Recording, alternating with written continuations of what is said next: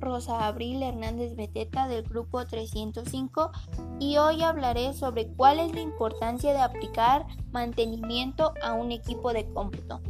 Bueno, cuando nos referimos a mantenimiento pensamos en los pasos, acciones o cosas que podemos hacer para que nuestros objetos, aparatos o dispositivos, que en este caso es un equipo de cómputo, se encuentren trabajando al 100%, en buenas condiciones y sin fallas.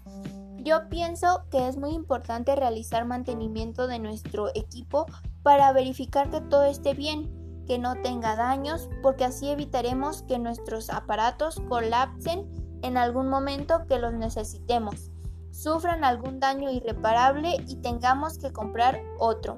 Digamos que realizar el mantenimiento para mí es un método de ahorrar tiempo y dinero.